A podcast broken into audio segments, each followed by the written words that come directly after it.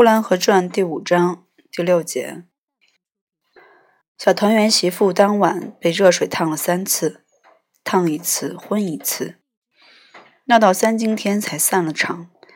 大神回家去睡觉去了，看热闹的人也都回家睡觉去了。星星月亮出满了一天，冰天雪地，正是个冬天。雪扫着墙根，风刮着窗棂。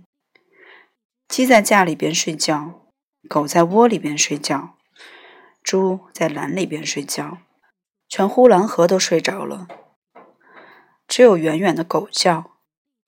那或许是从白旗屯传来的，或者是从呼兰河的南岸那柳条林子里的野狗的叫唤。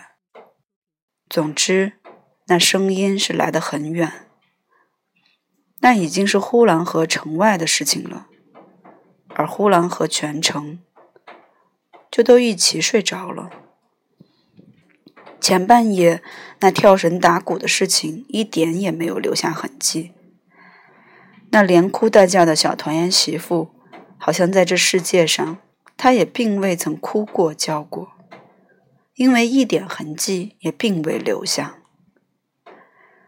家家户户都是黑洞洞的，家家户户都睡得沉实实的。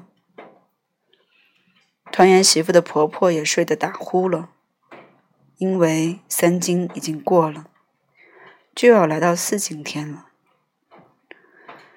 现在收听幺二六二二七三。